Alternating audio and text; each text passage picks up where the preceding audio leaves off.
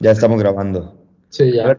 estimados escuchas de aquí de Caldero Radio, eh, aquí estamos en otra edición de, de, Te Entiendo. En esta ocasión tengo a mi buen amigo y también colaborador aquí de Caldero Radio, Emilio Cieiro. Coy, ¿cómo estás? Te doy la bienvenida. Eh, gracias por invitarme a tu programa. Eh, queda pendiente tú todavía que vayas en pelotas, ahorita en el cierre de, del torneo del MLB, ya arrancaron los playoffs, entonces será interesante ver si puedes compartirnos un poco de todo tu conocimiento en unas semanas. Eh, para las personas que no conocen el programa, estoy con un compañero Beto eh, los sábados a la una aquí mismo en Calero Radio y te agradezco la invitación. No, gracias a ti, gracias a ti Emilio. En realidad que pues cuando, cuando sea la oportunidad ahí voy a estar en pelotas. Muchas gracias por la invitación y pues bueno, vamos comenzando. Este te explico un poco la dinámica de Te Entiendo es pues entender a jóvenes de nuestra edad, principalmente entender lo que está pasando por sus vidas, entender un poco los problemas que nos rodean. Y pues creo que el día de hoy uno de los problemas que más nos rodean, eh, pues es las clases en línea, ¿no? Cómo nos ha cambiado la dinámica de nosotros que somos universitarios. Para los que no saben, Emilio y yo somos compañeros de carrera, somos ahí, pues seremos colegas futuramente. Y pues nos ha cambiado mucho la dinámica porque en realidad yo siento que, que bueno, que las maneras de dar las clases en línea no son del todo iguales para todos los profesores y de alguna manera sí representan retos para nosotros y para ellos también. Sí, como bien comentas, próximamente licenciados. Eh, realmente, pues ahora sí que en lo personal estoy empezando ya a sentir el cansancio de las clases en línea, porque recordar que no empezaron este semestre, sino que fueron el, la mitad o incluso un poquito más del semestre pasado. En nuestro caso, el, hasta marzo fuimos a la universidad, después de ahí nos seguimos con clases en línea, que si bien el semestre pasado eran un poco distintas porque había profesores que todavía no sabían bien, duraban menos, eh, no siento que dejaran tanta tarea como ahorita Juan Carlos, es un punto que quiero llegar a tocar un poquito más adelante. Realmente creo que es una carga que nos están dejando, no es excusa ni mucho menos, pero, pero sí es una carga muy diferente a la que traíamos antes. Eh, en lo personal creo que porque pienso que los profesores, si no, al no conocernos y al no tener esta interacción cara a cara, eh, sienten que vamos a ir más atrasados en el curso. Eh, realmente creo que hay profesores que lo han hecho bastante bien, otros no tanto por la inexperiencia, pues todos somos nuevos en esto, y otros realmente como que están cerrados a sus pensamientos y no quieren eh, dialogar ahora sí con sus alumnos y demás.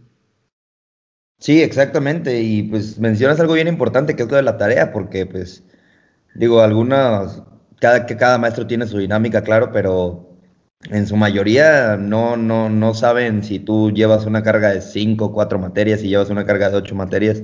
Digo, porque es difícil, además tú estás pagando por esto, nosotros como universidad eh, pública, privada, perdón, eh, cuesta, cuesta esa parte, porque en realidad sí, sí podemos llegar a saturarnos de tanta información y al estar encerrados creo que pues algunos que todavía seguimos encerrados. Creo que es difícil, creo que es difícil todo, cómo todo se mezcla, cómo todo es parte de un todo, de un complemento y pues es muy difícil. Creo que también otra de las cuestiones, güey, es eh, la cámara encendida. a mí se me hace un dilema y pues muchos profesores sí te obligan a tener la cámara encendida y otros no. Pero creo, creo yo que de alguna manera la cámara encendida te obliga a pues a estar presencialmente en la clase, ¿no? Porque si tienes la cámara apagada, güey, pues muy fácilmente puedes desviarte de la clase, puedes no poner atención y puedes, pues vaya, ahí si, si quieres aprender, aprendes y si no, no. Pero creo que, creo que es un dilema porque no, de alguna manera no se puede obligar a los alumnos a, a aprender la cámara. Mira, es que realmente, como bien comentas, es un tema muy polémico, o por lo menos es un dilema que batallamos de, casi diario con la cámara, porque estoy de acuerdo que en las clases presenciales, pues obviamente no es como que puedas apagar una cámara y no verte. Eh, sí puedes ir con gorra a la universidad, a diferencia de cuando estamos en secundaria o preparatoria, que tienes que ir con uniforme, bien peinado, el pelo no tan largo. O sea, realmente sí te dan más libertad y en universidad. Pero si tú te pones a pensar en una clase presencial, si bien estás con tus compañeros, pues no los estás viendo todo el tiempo. Eh, aquí eh, además de que ves al profesor, pues en la parte de abajo puedes ver la cara de todos todo el tiempo. Entonces sí llega a ser un poco molesto de que literal no te puedes ni rascar la nariz, te puedes rascar el pelo, puedes bostezar, porque pues al final tienes más ojos puestos en ti. Estoy de acuerdo que sí es bueno tenerla aprendida por lo mismo que dices que la clase, bueno, va a estar más atento a la clase, pero también siento que sí se está rompiendo un poco eh, nuestra privacidad, porque por ejemplo hay compañeros que literal optan por poner un fondo, pues, como el que luego usamos en el programa Beto y yo de, de estadios, pero ellos lo ponen de otras casas y así. Y realmente me imagino que su situación en casa o está desordenado el cuarto o algo, que pues no les da la confianza para mostrar eh, su espacio, su entorno. Entonces, creo que es un tema muy, pues sí, polémico. Al final creo que la decisión correcta sería que prendan su cámara, vean que estén ahí, y ya si la quieren apagar o luego, pues ya es decisión de cada alumno. El profesor poco a poco pues se va a ir familiarizando con la voz y cuando pase lista al final la vuelvan a aprender y ver que están ahí. Lo que están haciendo muchos profesores, aunque tengan las pagas, perdón, es que les van preguntando en media clase, eh, oye Juan Carlos, ¿y tú qué piensas de esto? Y no sé si te ha pasado en tus clases, pero a mí sí me ha tocado varios que ni contestan. Sí. Y hay otros que sí, que sí están muy pendientes. Eh, hay unos que no contestan porque, pues, yo qué sé, se pararon al baño o realmente ni siquiera están escuchando la clase. Y hay otros que sí, literalmente fueron al baño, regresan a los dos minutos, prof, perdón, está en el baño, ¿qué pasó? O sea, realmente ahí se ve un poco el interés con o sin cámara. Sí, exactamente, güey. Digo, yo tengo una clase que, por decir, te pongo las dos partes.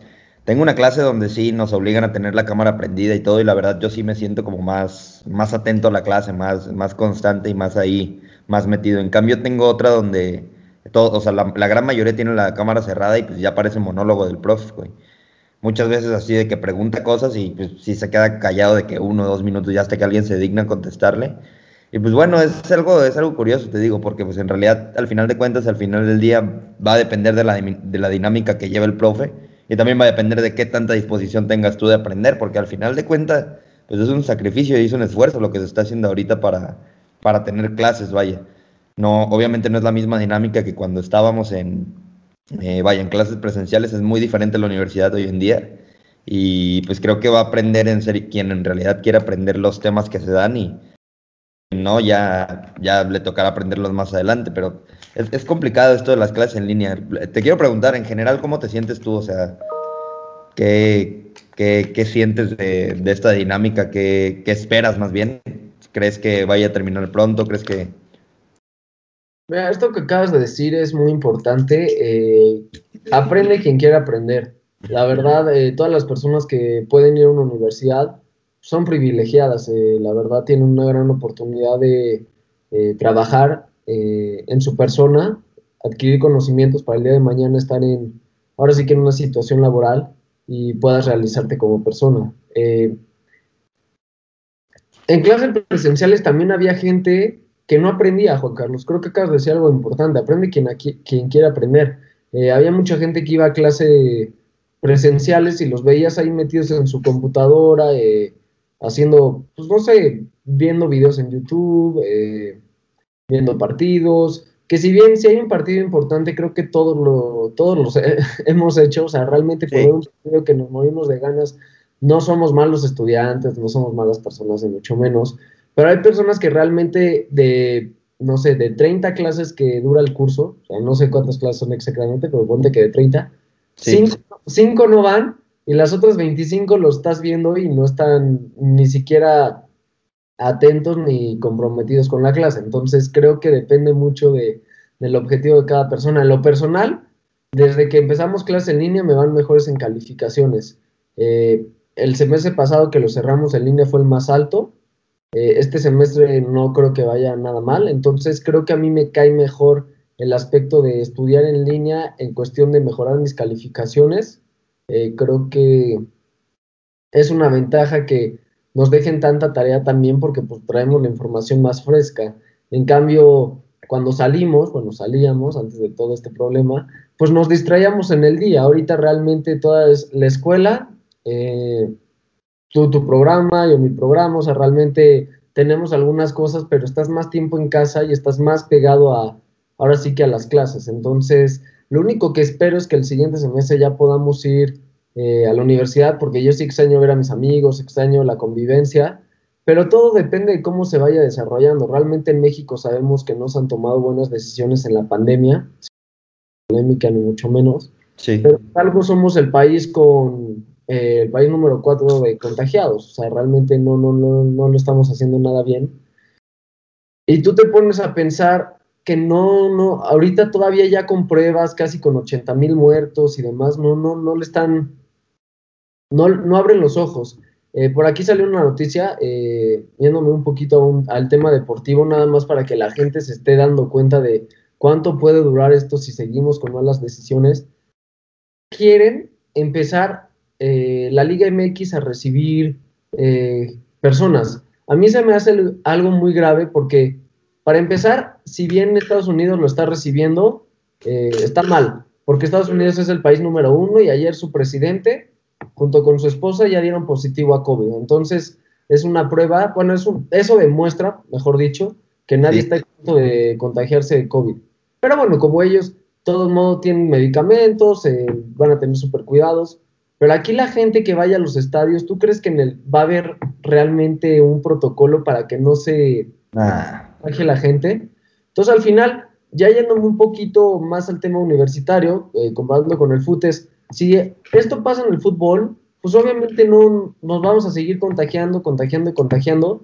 Y en enero vas a ver que va a seguir el contagio, van a abrir las universidades al mes, ojalá que no, pero este es mi pronóstico si el país sigue así. Si no, toma una medida desde ya para que los jóvenes podamos asistir a la universidad, los niños a primaria y así.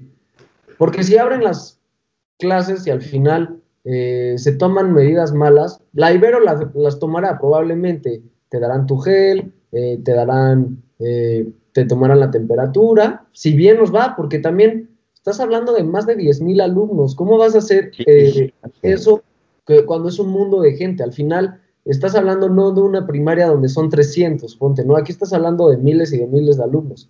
Entonces, siento que cuando abran sí va a haber algunos alumnos eh, infectados, indudablemente, creo que algunos se van a tener que, a menos de que lo abran cuando realmente el COVID pase y ya no existe en México, que seamos sinceros, yo creo que faltan meses o años. Falta, falta. Entonces, creo que sí va a haber alumnos que tristemente se puedan contagiar, que estén descuidando, no porque las universidades lo vayan a hacer mal, sino porque yo, ¿cómo, cómo universidad, como, como universidad, pero no, no podemos controlar lo que hagan alumnos después de nuestras clases. Y no todos van a ser conscientes que después de clases se vayan a su casa, no salgan. En cuanto vayan a la universidad van a empezar las reuniones, van a empezar las fiestas. Exactamente. Va a venir algún asintomático y no van a estar ni enterados. Realmente es una situación muy complicada porque todavía con primaria los puedes controlar más. Niños chiquitos van a la escuela, van a su casa, los papás. Sí, exacto. Pero ¿Cómo, va o sea, ¿Cómo van a cuidar a 10.000 alumnos de entre 19 y 23 años? Sí, no, muy difícil. Y justamente mencionas eh, el caso de los deportes, digo, ya que vayan a abrir estadios aquí, algunos estadios se me hace pues, un poco contradictorio porque pues sí no abren, no abren centros educativos, pero sí abren, sí abren antros también, güey. No si te has dado cuenta que ya últimamente, no, y en varios estados están abiertos los antros a full, ¿eh? O sea, nada de que me y la gente pues no le interesa, digo, ya a ellos no, no, no se les juzga. Pero pues sí es un poco como prioritario, ¿no? abrir algunas otras cosas. Yo creo que cuando abro la universidad, güey, pues la única alternativa ya a lo que veo es que pues hagan modalidad virtual doble, güey. O sea, quien quiera ir que vaya, pero solo un 30% puede ir. Pero pues, como dices, controlar ya una universidad muy grande, sea pública o privada son, son, muy, son muy grandes las universidades, los centros de estudios, los centros educativos son muy, muy grandes y no se puede controlar realmente eh, que todos los alumnos no tengan contacto, que todos los alumnos estén tomando la distancia, que todos los alumnos estén tomando las medidas, vaya, muy, muy difícil. Entonces creo que pues va para largo, yo creo que, o espero en serio, en realidad espero que este año que el próximo año más bien, que el primer semestre del próximo año ya podamos estar ahí, como dices, igual tocaste un punto muy importante de algo que te quiero preguntar. ¿Qué diferencia sientes en el ambiente nivel universidad o sea, obviamente dejando fuera de que pues vayamos ahí, estemos todos en contacto. Me refiero al ambiente así como con tus amigos, a la dinámica, cómo te llevas con ellos, cómo te comunicas con ellos, eh, ahora que estamos en línea, como estábamos en el campus. Pues mira, creo que al final es una comunicación y una interacción mucho más distanciada. Al final, eh, pues bueno, tomé la oportunidad, tú y yo convivimos un día, pero del vernos casi diario en la universidad, pues nos hemos visto dos días prácticamente desde que empezó todo. Al final, eh, pues ves menos a las personas. Eh, hay un amigo que tenemos en común, el buen Pepe, que le mandamos un saludo también. Saludo para el Pepe por ejemplo, él vive hasta el otro lado de la ciudad, vive bastante lejos de donde, bueno, de donde vive Juan Carlos y donde vivo yo. Y a él no lo he visto desde que empezó eh, toda la pandemia. Me acuerdo que él fue la última persona que vi. Eh, me despedí un jueves de él en la universidad y le dije, bueno, te veo el lunes porque era puente. Digo, te veo el martes porque era puente. Y me dijo, ah, nos vemos el martes. Y desde ahí no lo he visto. O sea, realmente como película eh, sí hablo diario con él por celular, al final pues vamos en algunas clases, pero es el caso, o sea, es el, perfecto ejemplo de que pues hay personas que no las he visto desde el semestre pasado, desde que empezó todo, y, y pues sí, o sea, al final sí se extraña esta comunicación y esta relación más personal con tus amigos y demás, pero también es un riesgo ir, Juan Carlos. Eh, al final, como dices, la Ibero puede cuidar que por lo menos tengamos cubrebocas, que por lo menos mantengamos nuestra distancia, que pongamos gel al entrar a cada salón. Se me ocurre. Pero pues si ya hay antros abiertos, hay gente que no entiende que de verdad esto es real y que si su pensamiento es, bueno, me contagio y no pasa nada. Probablemente a nosotros no, porque estamos todavía jóvenes, gracias a Dios. Realmente nos tocó en una etapa que por lo menos nuestras generaciones y las demás abajo eh, están un poco más seguras, porque también hay gente de nuestra edad que tristemente ha fallecido alrededor del mundo, o sea, realmente no es como que estemos 100% salvados, pero todos tenemos familia, al final, si la gente no lo quiere entender, pues allá ellos no lo van a entender hasta que tristemente les suceda una tragedia a su familia y no lo deseo, pero es este pensamiento de que no pasa nada, mientras a mí no me pase nada, me da igual el de al lado, ya cuando te pasa a ti o a un familiar tuyo, es cuando las cosas dices, ay, no, es que qué tristeza, eh, y ya viene el arrepentimiento, pero ya es tarde. Sí, exactamente, ¿no? Mencionas, claro, así se siente la gente, güey. Bien dicen ahí siempre que el problema es la falta de empatía, ¿no? Creo que también es otro tema, güey. Nosotros como mexicanos no, muchas veces no nos ponemos en los zapatos de otros realmente, no nos ponemos a analizar la situación que está viviendo el, ajeno, el de al lado, el prójimo, vaya. Y pues, se nos hace bien fácil juzgar, o se nos hace bien fácil decir de que, ah, no, pues allá tu problema, allá tú, pero en realidad no estamos diciendo de que, a ver, chale, güey, ¿qué haría yo si estuviera viviendo los zapatos de, de este amigo? Y creo que a nosotros, digo, como jóvenes, no generalizo, igual no generalizo, pero muchos de nosotros como jóvenes no pensamos muchas consecuencias que puede llegar a tener traer este virus a casa porque no solo nos afecta a nosotros, uno como sea, pero ya, ya que se, o sea, ya infectar a alguien de tu familia, ya infectar a, alguien que pues en realidad sí está cuidándose, sí está tomando las medidas Claro, claro, esto, esto tiene muchas, muchas dimensiones. Entonces, la universidad no sé para cuándo. Hace rato mencionabas algo de, de la situación laboral quiero preguntarte, y es un tema bien actual entre jóvenes, entre, vaya, entre locutores, radiolocutores, podcasters, todo. La universidad, no, o sea, yo no sé de este pensamiento, pero ¿tú crees que la universidad es el único método para entrar a una vida laboral? No, realmente tenemos historia de gente que pues alrededor del mundo dejó la universidad o ni siquiera entró y pues ha sido muy exitosa. Ahora bien, creo que sí es muy importante estudiar porque estas historias es un en un millón. Eh, no es como que por no estudiar ya tienes tu futuro asegurado y va a ser tu historia y la vas a contar dentro de 20 años y la gente te va a conocer por el simple nombre. Eh, todas las empresas prácticamente ya te piden el título, eh, quieren gente preparada. Ahora bien, creo que hay muchas cosas que las universidades, tanto como los, las empresas y organizaciones podrían mejorar, porque hay muchas cosas de una que no se enseñan en otra y hay muchas cosas de otra que nunca se enseñan en una. Al final, eh, creo que aprendes a trabajar realmente ya estando en el campo laboral. Eh, creo que la universidad te da buenas bases, pero eh, un tema que, por ejemplo, ha sonado mucho, tengo una amiga que está como impartiendo un curso, realmente creo que es un conocido el que lo está dando, pero que te enseña todo el tema de los impuestos. A mí me parece increíble que ni siquiera la, la primaria no, pero en preparatoria nos pudieron haber enseñado. A mí no me enseñaron, ¿a ti te enseñaron? No. En la universidad, eh, actualmente estoy en séptimo y no me han enseñado y no creo que me enseñen. Creo que vas en quinto o sexto y tampoco te han enseñado.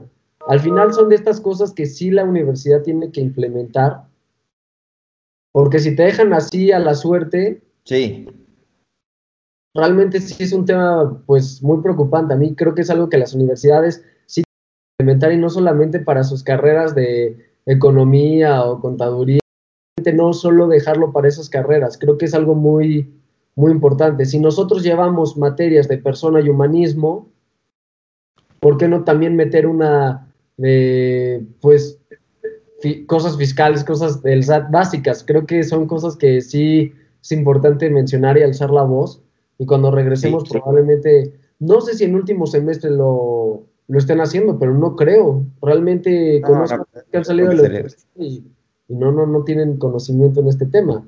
Eh, así como en primaria, en secundaria, en preparatoria, procuraban que tuviéramos nuestra clase de deportes, que pues nos encantaba, por lo menos a ti, a mí sé que nos encantaba, por lo menos porque era la única clase donde podías jugar fútbol o demás. Sí deberían procurar este tipo de clases y siento que la universidad eh, tiene que mejorar eso para que el día de mañana que estemos en el campo laboral, pues nuestra preocupación no sea esa, nuestra preocupación sea eh, adquirir un mejor empleo, eh, lograr nuestras metas, estar en nuestra empresa, en nuestros sueños, realizarnos como personas, porque eso también es muy importante. muchas personas entran a una empresa y al final, en vez de disfrutarla como becarios, la acaban pasando mal. Realmente no. Cuando uno es becario, si bien tienes que aprender, es tu primer contacto con una empresa. Y es muy importante que ese contacto sea positivo, porque si no al final te vas a desencantar de cierta empresa o de cierto tipo de organizaciones. Y creo que también las organizaciones y las eh, empresas, como te dije que la universidad también falla en algunos aspectos que se pueden corregir, igual las organizaciones eh, fallan bastante con los becarios. Realmente es algo que me pasó a mí y conozco a varias personas que, compañeros que igual entraron de becarios y no salieron nada contentos con su primer acercamiento al mundo laboral. Sí, exactamente, güey. Qué bueno que mencionas eso de, de, que no se nos da un balance real y creo que así es todo el sistema educativo. Si bien mencionas que en primaria y secundaria sí se procura que todo esté balanceado, o sea, de que nuestra clase de ciencias, nuestra clase de matemáticas, nuestra clase de lengua, y creo que si no hay un un balance real, porque pues en realidad hay, ocho tipos de inteligencia, güey, según la Asociación Americana de Psicología. Hay ocho tipos de inteligencia y solo se nos está enseñando una, que es la, pues, ¿en qué se basa nuestro aprendizaje? En memorizar todo, pasar el examen y listo. Pero no se está basando en que en realidad, pues, hagamos relaciones afectivas, hagamos relaciones, eh, más bien personales, con, eh, relaciones sociales, vaya no se fija tanto en eso, eso como que lo dan por sentado que se tiene que hacer y, no hay un balance real. Ahora, con lo que mencionas en la universidad, no se nos da una, se nos da una preparación, pero para tu vida laboral, no para tu vida diaria como tal. Digo que también se, se da en la universidad mucho y es algo que se aprecia mucho, pero, pero creo que no hay un balance bien destinado. Y otro de lo que mencionas, otro de los casos que mencionas es lo de los becarios, porque es, es muy raro, es muy raro cómo las empresas mexicanas ya consolidadas, vaya, se dejan ir por la experiencia. Claro que pues sí es preferible tener a alguien con experiencia previa, eh, es preferible tener a alguien que ya sepa hacer ese tipo de, labores, de trabajos, pero mucha gente nos llega gente joven, llega gente que capaz, capaz diría yo, pero que no está preparada y que no, no le dan una capacitación real y pues bueno, se queda ahí en puestos de stand-by, o sea, en lo que aprendes, en lo que... Acabas frustrado y ya no das tu 100, esa es la verdad, es como igual lo comparamos con un deporte, llega un jugador a un equipo que es talentoso, no le dan las oportunidades, se frustra y ya no juega ni siquiera la mitad. Al final eh, juega mucho la mente. Y creo que acabas de decir algo importante. No sé si en tu caso sea igual, pero por lo menos a mí durante la carrera, las materias que más he disfrutado son las eh, que me han sacado como al mundo real.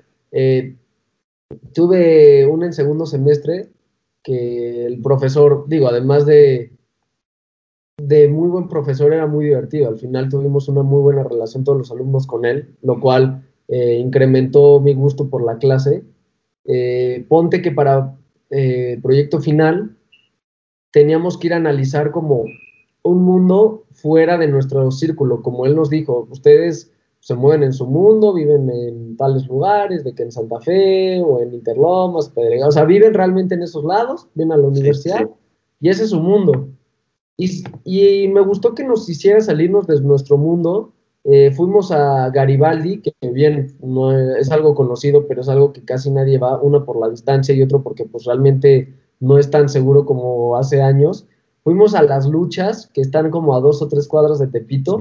Pues realmente fue una, te puedo decir que he asistido, gracias a Dios, a muchos eh, eventos deportivos, pero las luchas libres eh, aquí en México son otra cosa. Realmente es un ambiente muy, muy padre, muy diferente y nos llevaron al mercado El Chopo, creo que se llama así, que si bien no es Tepito ni nada por el estilo, o sea, no está ni siquiera tan cerca ni nada, eh, por lo menos es un ambiente distinto al de nosotros. Eh, hay gente que va por gusto, se sienten cómodos, eh, creo que todo el salón pues estábamos un poco, no espantados, pero sí como con este nerviosismo de que qué está pasando. Pero al final es una materia que, que agradecí tanto que me tocara con ese profesor, que me sacara estos lugares, porque realmente te das cuenta que no todo el mundo es en la universidad. Otra materia fue el laboratorio de comunicación sonora, que teníamos que recrear sonidos de capítulo. Lo que te digo, estas materias que no solamente es apréndete todo y escríbelo en un papel, sino que juegas con tu cuerpo, vives experiencias, como dices, exploras otras inteligencias, son las que enriquecen más la carrera y son las que al final te quedan, no te quedas con una teoría social de la comunicación número dos, que ya ni te acuerdas quién te la dio ni qué viste, y por ahí si escuchas uno de los autores del libro dices, ah, una vez lo leí, pero ya realmente creo que el único que me acuerdo, y creo que tú te acordarás porque este sí nos lo meten en la carrera hasta por debajo de las orejas, es a McLuhan. Sí, sí, es el único que te la meten así, que él es el, eh, ahora sí que el padre de la comunicación y demás y demás, que el medio no es el mensaje, o sea, te lo meten, pero fuera de eso, realmente son hombres que van y vienen. Exactamente, y es lo que te comento, creo que se nos ha enseñado, bueno, y también nosotros como estudiantes no, no, no culpo y tampoco me libro de culpa, pero creo que nosotros nos hemos enfocado más en memorizar que en realidad aprender el, o sea, todo lo que nos dan.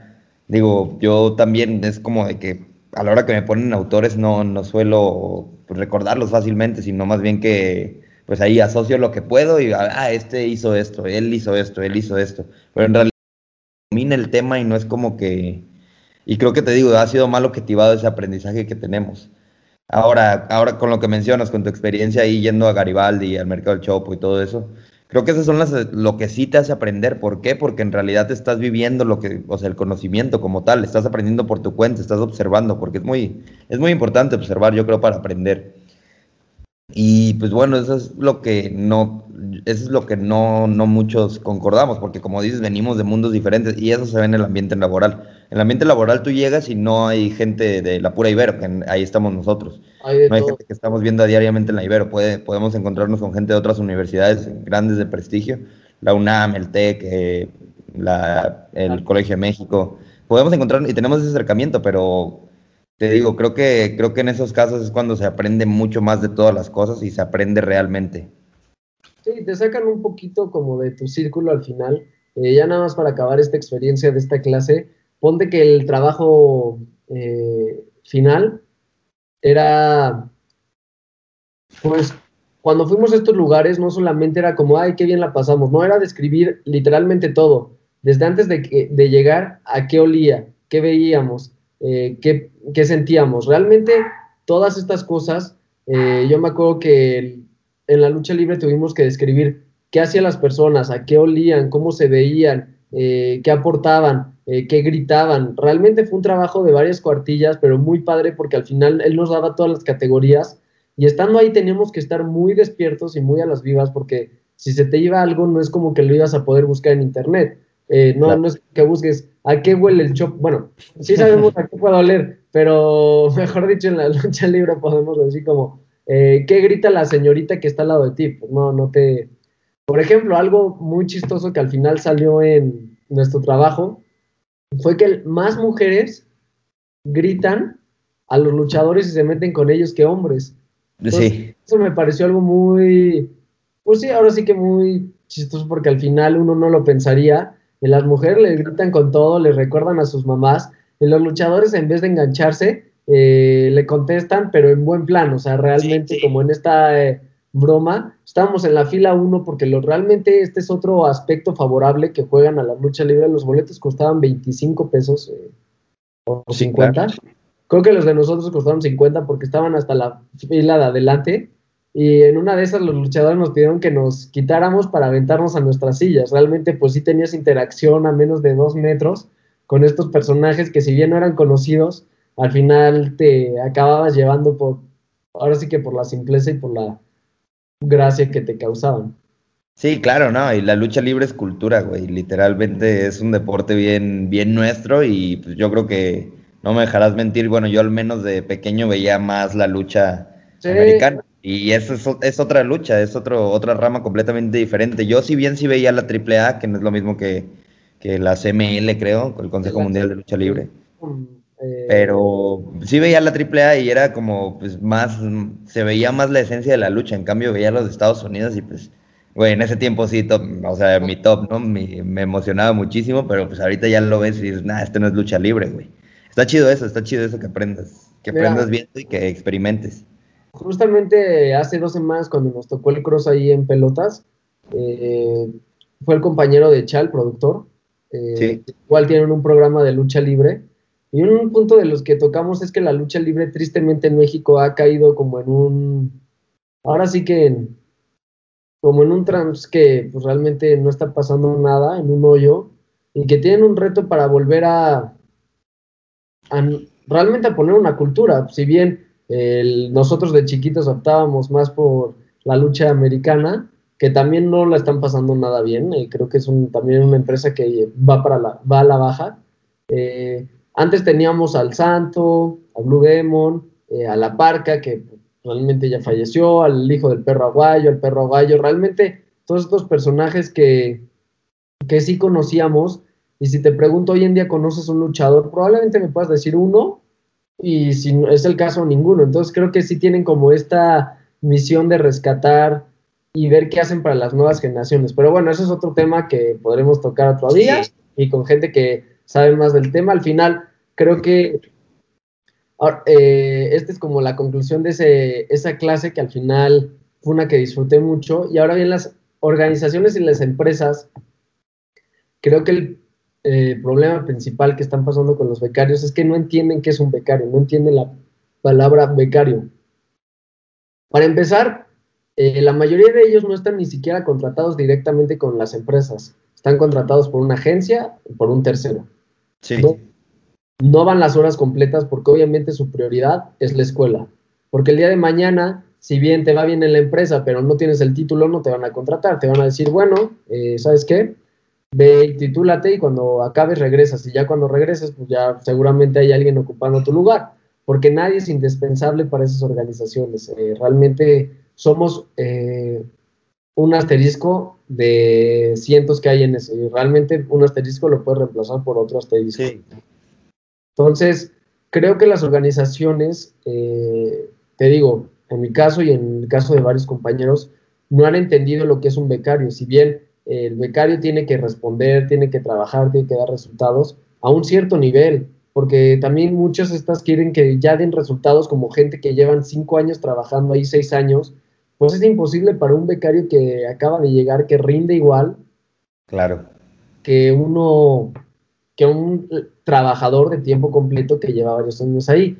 Eh, realmente te cuento rápido mi experiencia, creo que tú lo has visto, o sea, lo viste dos meses, porque justo antes de la pandemia, pues yo... Eh, sí, sí, recuerdo. eh, me tenía que llevar mi computadora de manera casi diaria a la universidad y los fines de semana. Por tanto, eh, iba cinco horas, no, era imposible acabar varias cosas de ellos porque te dejaban unas cosas al principio del día y cuando ibas a acabar te dejaban más. Entonces realmente era una cadena de nunca acabar.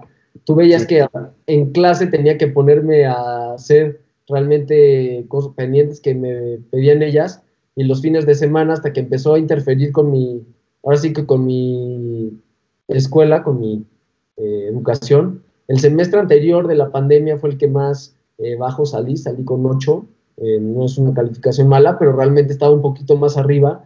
Entonces dije, tengo que ponerle un fin porque esto me está afectando tanto en la escuela como en el personal, porque yo pues, ya no podía. Realmente el que los fines de semana me tuviera que llevar mi computadora y tuviera que estar pegada y si decidía no estar pegada, porque pues digo, al final, eh, como te digo, eh, puedo apoyar en cosas, pero al final yo no soy el que se va a sentar con, con los presidentes, entonces podía apoyar en lo que podía, pero había fines de semana que realmente no podía hacer nada y cuando yo empecé a decir como, pues sabes qué, ni me están pagando ellos, eh, ni es un buen trato, ni nada, entonces me vinieron los regaños y ya fue una mala pues sí, acabé mal, realmente no fue una buena salida. No, no soy la única persona que ha acabado así con una empresa. Tengo un amigo que igual eh, renunció por lo mismo, porque pues, me dijo, mira, sí se agradece el pago, pero realmente en mi caso todo lo que me pagaban se iba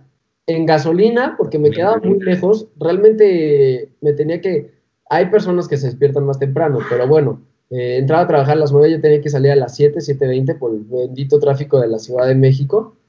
Pero más que quejarme del tiempo que me iba antes, pues realmente se me consumía todo lo que, lo poquito que, si bien pagaban en gasolina, en el tag para ir a la universidad y en el tag de regreso para mi casa. Si no optaba por usar tag, era lo mismo o más que me gastaba en gasolina por las distancias. Al final, creo que no, no era mejor pagar un poco el, el tag semanal y realmente lo poco que quedaba eh, alcanzaba para una cosa. Entonces realmente creo que estas, las empresas no lo entienden. Hay empresas que sí ayudan muy bien al becario, le dan muchas eh, oportunidades. Otra cosa rápida, nada más que te cuento a mí, ya llevaba casi un año y en vacaciones de Navidad y Año Nuevo, ¿sabes cuántos días me dieron? ¿Cuántos calculas? casi un año trabajando, o sea, realmente no es como que llevaba dos meses. Unos siete días, ¿qué, güey? ¿Cuánto te dieron? Un día. Entonces, sí, un día. Realmente, año nuevo lo tuve que pasar solo porque mi familia se fue a Acapulco. Eh, me hicieron ir a trabajar el 31 tiempo casi, o sea, no completo, pero a las 3 de la tarde. Sí. Si salgo de las 3, está, si bien me va a estar tráfico de las 3 del, o sea, 31, ¿te imaginas eso? No, no. Dije, si bien me va, llego a las 10 de la noche a Acapulco. Si bien me va. O sea, realmente si bien, me va. Y con mucha suerte. Año nuevo. Me quedo dormido. A las 12 del día, una, ya tengo que estar de regreso en carretera para el 2 estar en la oficina. Entonces, realmente sí fueron estas situaciones, mientras que a otros compañeros de otras áreas les dieron una o dos semanas. Entonces, ahí te das cuenta de cómo las empresas sí descuidan este punto porque no están enteradas y todo recae en, pues, en decisiones que gente que no, no, no sabe trabajar como equipo. Y al final esta fue mi sensación. Eh, no tuve una buena experiencia laboral con, con una empresa y una organización que no es lo que yo quiero. Eh, empecé a trabajar por experiencia, realmente quería vivir como esta, pues este lado que no es la universidad, pero hoy en día ya estoy más centrado en lo que quiero y ya sé que, que estas friegas, me las puedo meter por una empresa que sí sea mi sueño y si quiera, o sea, realmente por algo que tenga que ver con los deportes, no con otra empresa y además, es lo que te digo, creo que tanto como universidades, creo que falta tantito más inteligencia en el sentido de que hay cosas que no nos están enseñando que creo que son muy importantes, a como organizaciones como esta que, te digo, realmente yo veía a los trabajadores, eh, sí se ven cómodos, pero también no sabían distinguir entre quién era becario, quién está empezando, qué le puedes enseñar, cómo lo puedes ir llevando, porque si tú lo empiezas a regañar, lo empiezas ahora sí que a humillar, sí. Va a ir con miedo, va a ir al final con, no va a dar su rendimiento y no, no va a poder ser un trabajador el día de mañana que se haya realizado además. Perdón, ni mucho, pero creo que sí. No, no, no, no, necesaria tú. Y justamente pues sí, güey, o sea, ya te queda de experiencia y de alguna manera ya sabes cómo se maneja ese tipo de empresas, que es lo bueno, güey. Ya vas viendo sus métodos, ya vas viendo pues cómo se comunican internamente. Creo que la comunicación interna en una empresa es muy, muy necesaria para que todo funcione bien y bueno. Nada para complementar, perdón, Juan Carlos. Creo que por esto último de las empresas, ya muchos jóvenes están eh, decidiendo emprender, realmente están decidiendo poner su propio negocio.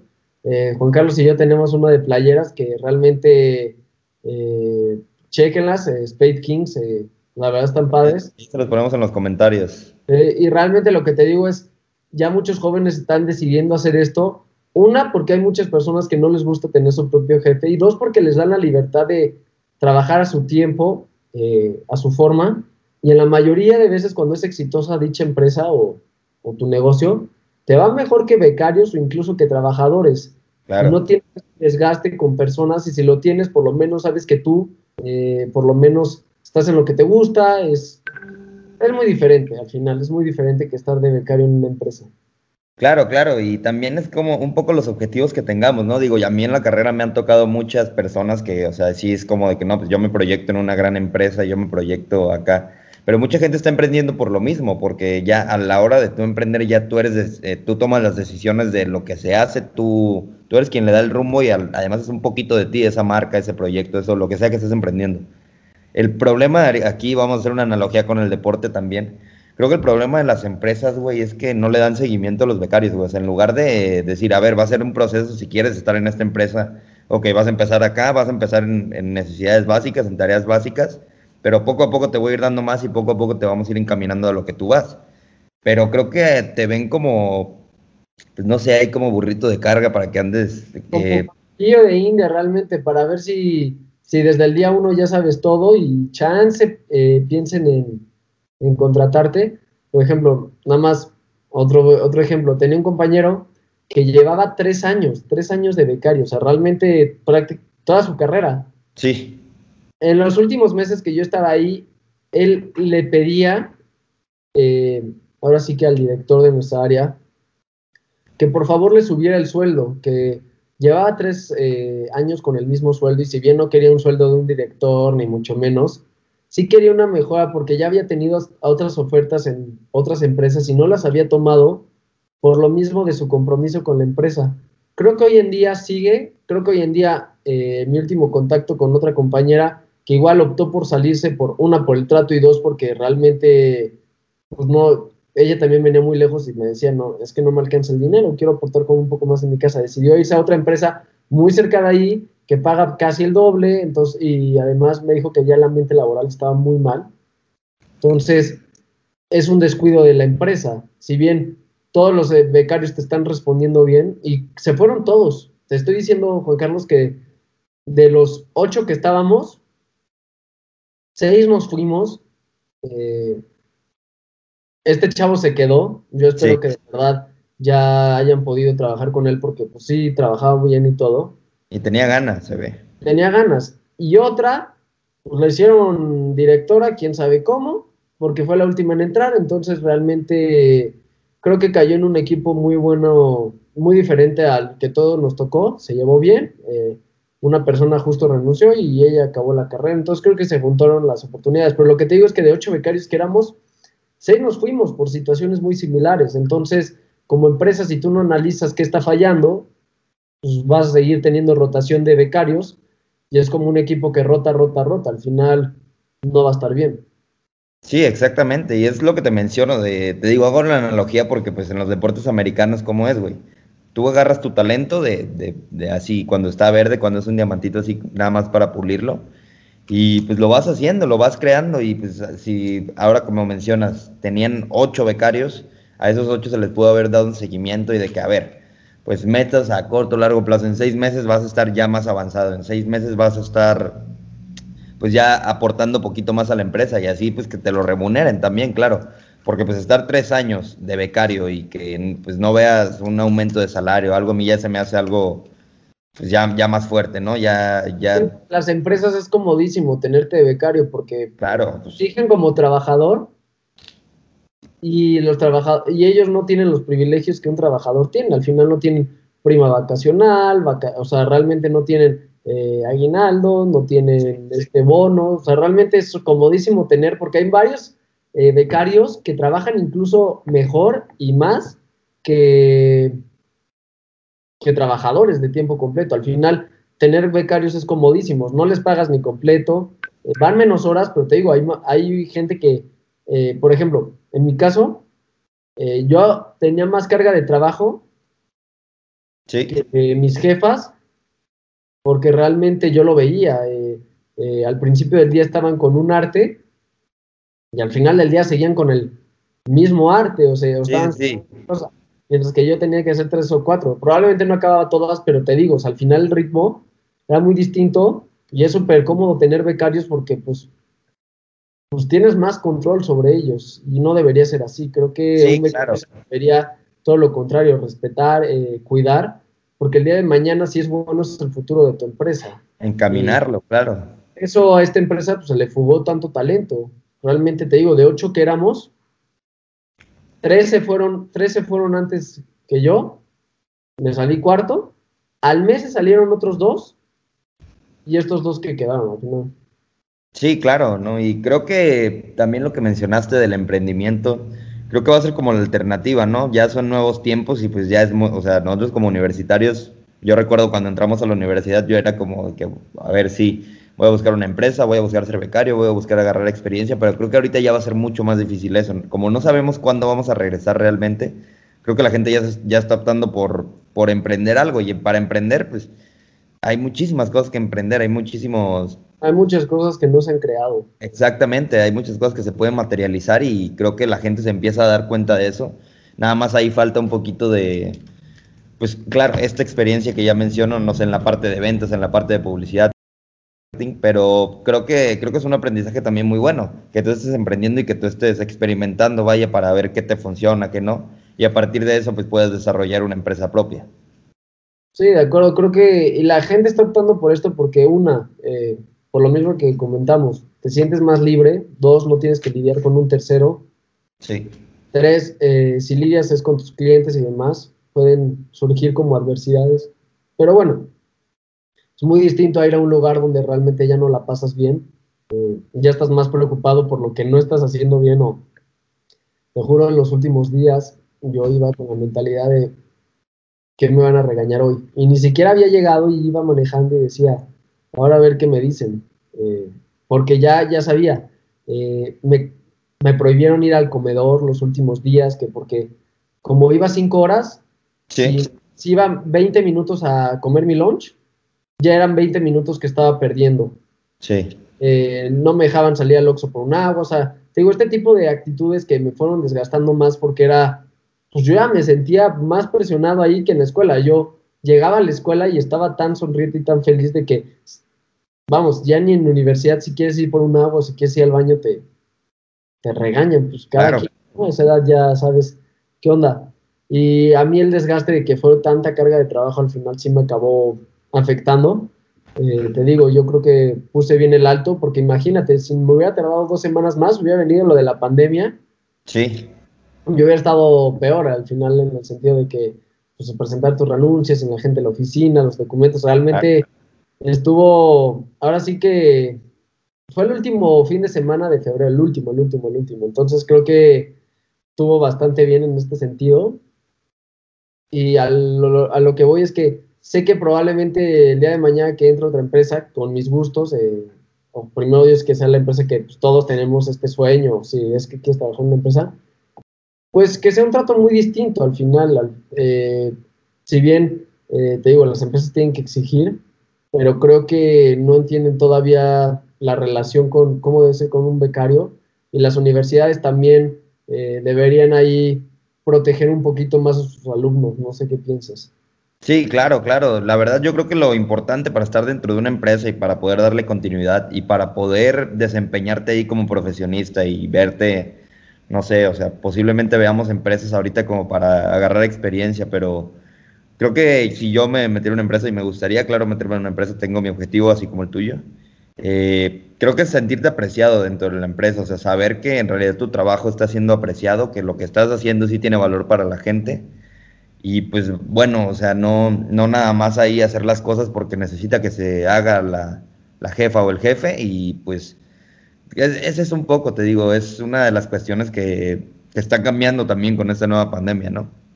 Acabas de decir algo importante, es el jefe o la jefa. Cuando hablamos de empresa y cuando ponemos nuestras quejas, no estoy poniendo en la marca, porque al final la marca pues viene de años atrás, gente que la conformó, sino también el entorno organizacional directamente es con tus compañeros y con tus superiores. Al final, el que le estés pasando mal es por personas, no por la organización. No es como que, es un ejemplo, no es como que Mercedes, un día entras a Mercedes, acabas peleado con tu jefe, con un compañero, eh, sales, no es como que Mercedes sea el malo, la marca Mercedes no es mala, al final eh, va a haber gente dentro de Mercedes que sea muy talentosa, que valga mucho y que tenga valores muy buenos, eh, pero estas personas que están dentro luego conducen a que la fuga de talento se dé. Y creo que las empresas también tendrían que cuidar mucho quién integran sus empresas. Al final, eh, si bien una persona no es una empresa, una persona puede afectar directamente la imagen que tienes de una empresa. Eh, yo cuando pienso en esta empresa te digo que sé que hay gente muy trabajadora, me tocó ir dos o tres veces al, a donde estaban los técnicos, realmente al campo donde producían sus productos, donde arreglaban, y gente muy trabajadora, gente muy noble, gente con muchos valores. O llegas a la oficina y aunque había gente que de verdad te apoyaba mucho, también había gente que realmente no te hacía sentir en casa como y una familia, como decían ellos. Entonces, creo que las empresas tienen que cuidar a la gente que trabaja dentro de sus organizaciones.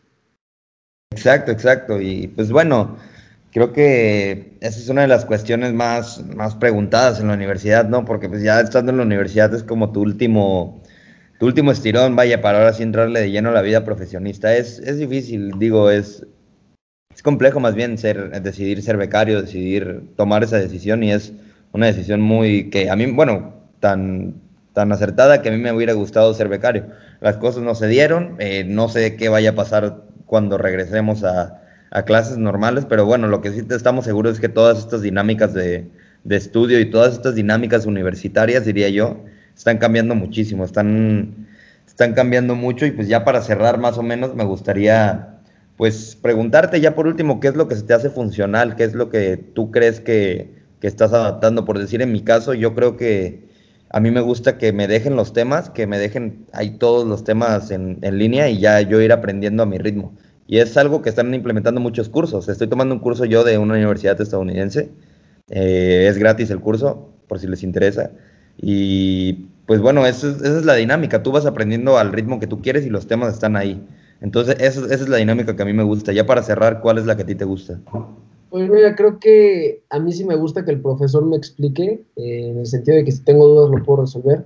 Sí. No me gusta que estén dejando tantas tareas. Eh, hay una clase que literal es, eh, ustedes investigan, leen parte del libro, hacen su presentación, la exponen y otra vez, y otra vez, y otra vez. Al final, creo que eso no se te queda. Creo que eh, siempre un buen profesor va a marcar eh, parte de tu vida Sí. Y recuerdas lo que dices, se te quedan frases, eh, recuerdas temas. Creo que a mí sí me gusta que el profesor tenga como estas ganas de enseñarle a sus alumnos, que sea apasionado en lo que hace y que al final eh, nos haga mejores personas. Creo que cursos así online que puedas ir a tu ritmo también son importantes, eh, son prácticos, son muy buenos. Eh, sí. Prefiero estos dos antes de que sea la carga de tarea y la carga de pónganse a trabajar como locos porque si no, no aprenden. Creo que ahí las universidades poco a poco van a ir entendiendo eh, que no debe de ser así por el simple hecho de que si los llenas de seis materias de pura carga de trabajo, los alumnos van a reventar y todavía peor porque el encierro no, no, no es nada positivo para, pues, la,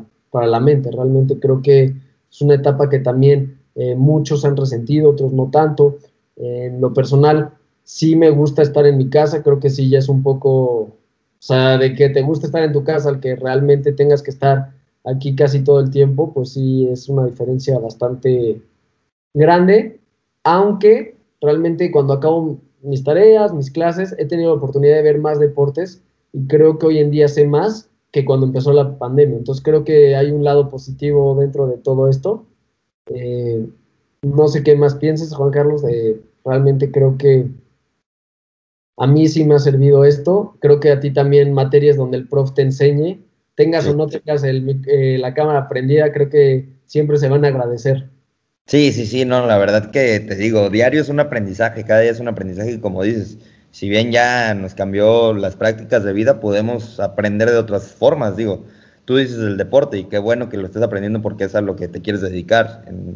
Y es eso, es ir aprendiendo y aprender lo que se pueda. Tenemos que aprovechar esta oportunidad, en serio que, que tener clases en línea es un privilegio, qué bueno que las pudimos tener, hubiera sido otras épocas y pues era encerrarnos y no hacer nada, porque ahorita ya tenemos el apoyo de la tecnología, ya tenemos el apoyo de todo eso y podemos aprender de todo. Creo que esa es mi recomendación del día de hoy, eh, que pues aprovechen el, el, Internet, que nuestros en Internet, y aprovechenlo de manera que aprendan lo que, lo que a ustedes les guste, pueden aprender de lo que quieran en realidad, pero pues es tiempo que se puede capitalizar de alguna manera y que pues bueno, se puede quedar para nosotros. Igual la universidad creo que es muy importante sí aprender los temas porque pues al final de cuentas nosotros como universidad pública, privada, estamos pagando y, como universidad pública, pues estás haciendo los esfuerzos. Si ya estás ahí, pues al menos apréndete algo de, lo que pues, te están dando. Ya eso sería todo de mi parte, Coy, no sé si quieras cerrar tú con algo. Acabas de decir algo muy importante, el saber aprovechar nuestras oportunidades, saber aprovechar que ahorita eh, tenemos la, el privilegio, la oportunidad de estar en las redes sociales, las nuevas tecnologías, si esta pandemia hubiera caído hace 30, 40 años, probablemente hubiera sido mucho más pesada. Sí. Eh, hay que aprovecharla. Eh, probablemente en unos 100, 150 años haya otra pandemia, porque es algo que sí se ha repetido a lo largo de la historia. Y tengan aún más tecnología. Eh, ahí probablemente ya exista alguna manera de poder interactuar más, pero no nos tocó un mal tiempo para esto. Hay que ver el lado hay que aprovecharlo. Y nada, te agradezco por la invitación al programa. Siempre es un gusto compartir contigo el espacio, crack. Muchas gracias, hermano, muchas gracias. En serio, pues ahí pronto estaré en pelotas, nada más tú dime cuándo y... Justo, eh, déjate confirmo si esta o la siguiente semanita para hablar ahora sí que del base, que digo, hemos tenido, ahora sí que los primeros meses no teníamos casi material en el sentido de que pues, no había temporada, estaba todo parado, pero ahorita con el cierre del NBA, el arranque del NFL, realmente se nos juntó todo, entonces va a estar muy pronto ahí en pelotas, les recuerdo, eh, los sábados a la 1 aquí en Caldera Radio para que muy pronto puedan ver a Juan Carlos junto con Beto y conmigo. Y si les gustan los deportes, también los invito a sumarse a, nuestro programa. Bueno, muchas gracias, serio, muchas gracias. Pronto nos vemos y pues bueno, esto fue Te Entiendo en Caldero Radio y pues bueno, hasta la próxima, amigos. Luego.